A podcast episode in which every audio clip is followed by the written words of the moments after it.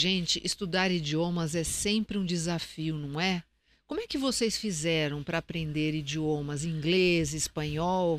Ah, eu frequentei várias escolas, mas várias. Aí frequentava uma que era um método, outra que era outro método, até conseguir ter proficiência. Realmente foi bem complicado, né?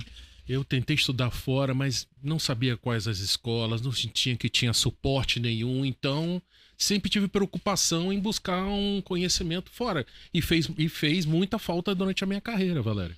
Olha, ele, você saber falar inglês, saber falar espanhol, é cada vez mais assim, é o básico, já não é mais diferencial, né?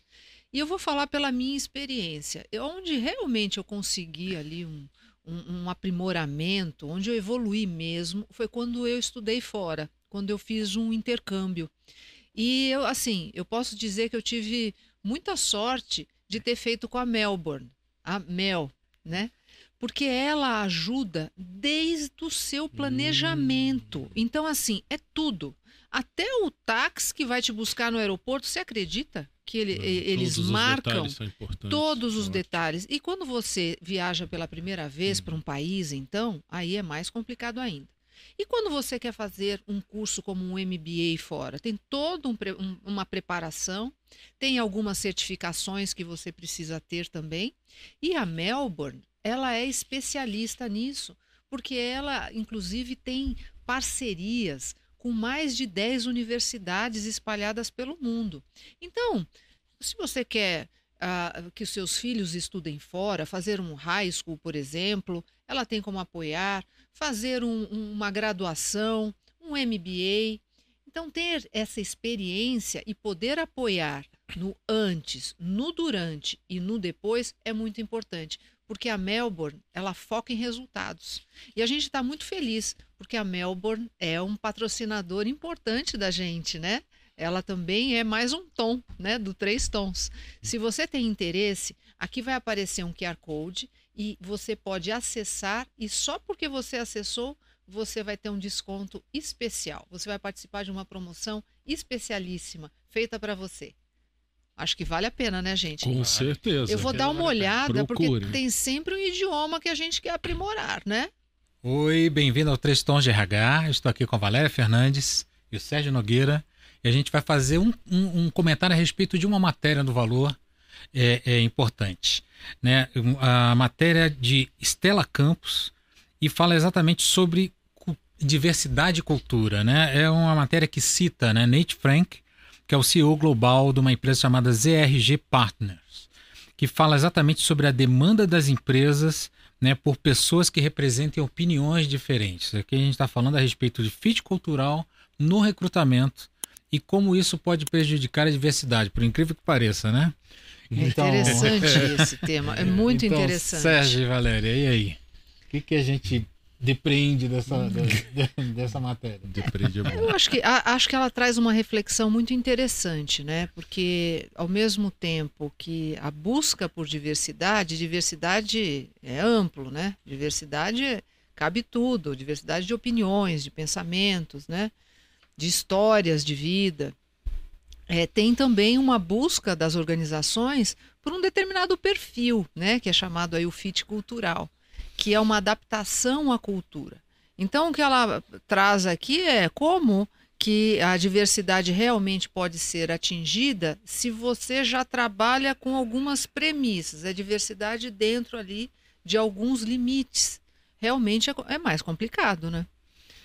Como é. é. que a gente trabalha o tema diversidade? É, eu acho que assim, a, a partir do momento que a empresa opta né, por incluir pessoas com um nível de diversidade maior, pessoas com perfis, perfis diferentes, né?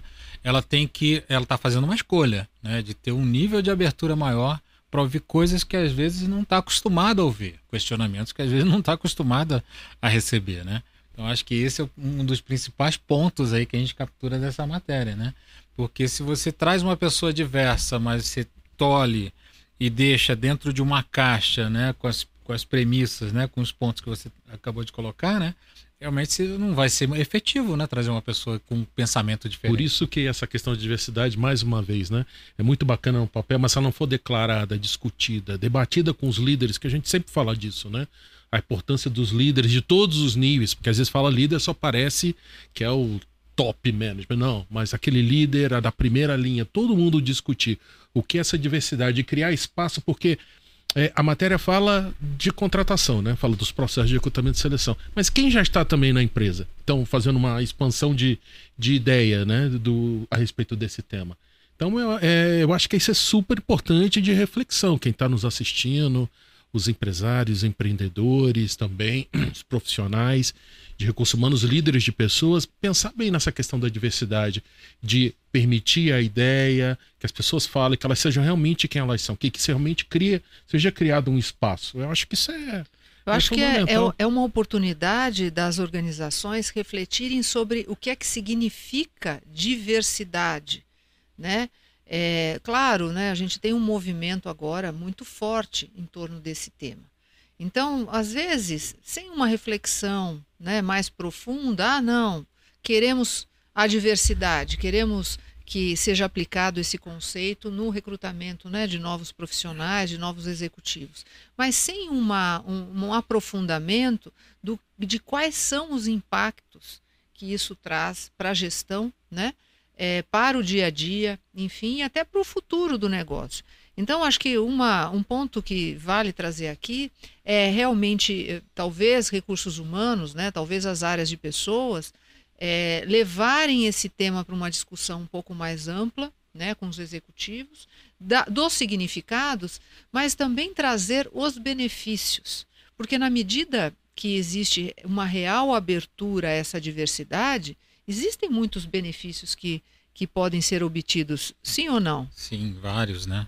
E eu acho que a empresa também tem que se preocupar, né? Como é que ela é, é, trata as, a, a, as opiniões, né? Então, a gente fala muito de espaço de fala, né? Mas, assim, acho que tem que existir vários mecanismos para você ouvir essas diversas opiniões em fóruns diferentes, né? Porque o aumento de exposição também pode acabar, pode acabar inibindo, né? A pessoa diversa, a pessoa que está chegando na empresa. Né? Tem que existir esse cuidado, né? Porque não adianta você trazer diversidade e não capturar né, as ideias. Né? Então você tem que ter espaços específicos, fóruns específicos. Acho que a empresa e o RH tem, tem que ter esse cuidado, né, contribuindo para isso, né? para que não aconteça exatamente essa inibição da, das ideias novas né, que vão surgir.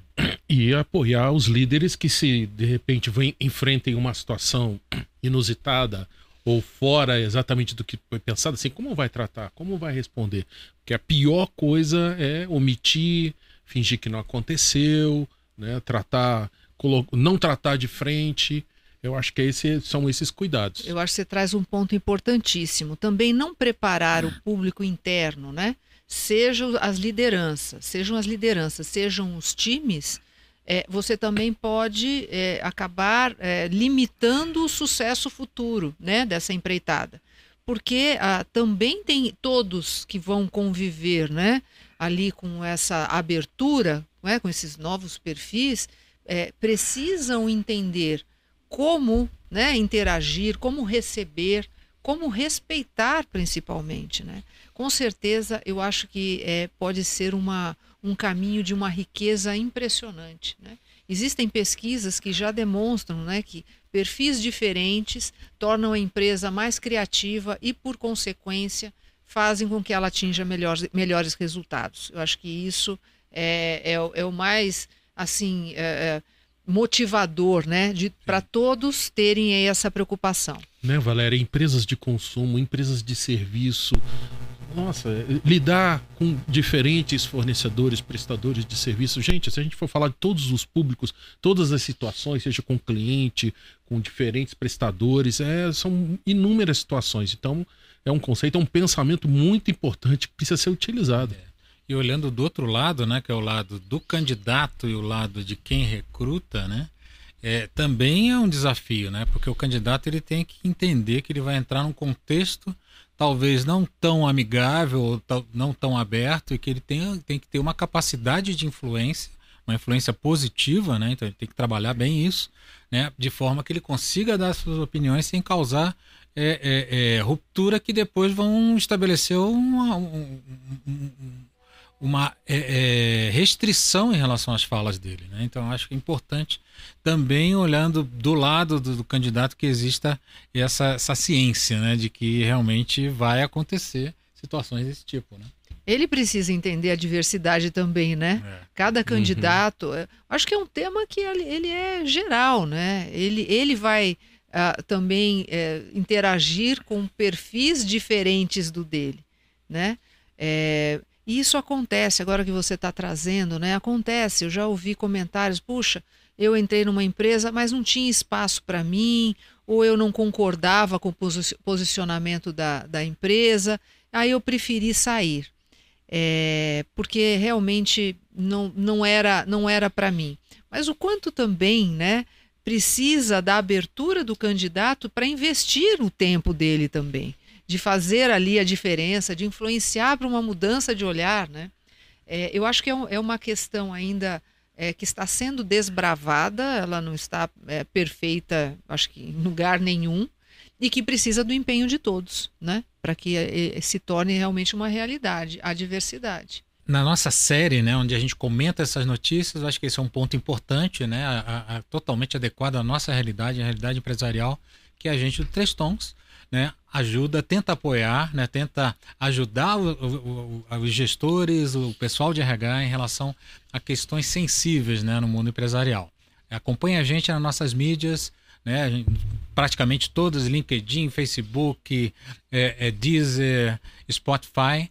Se inscreva no nosso canal e mande mais algumas sugestões também sobre temas. Né? E à medida que surgirem mais notícias que a gente acha relevante, a gente vem aqui comentar. Ok? Obrigado. Tchau, tchau, tchau gente. Tchau. Obrigada. Até mais.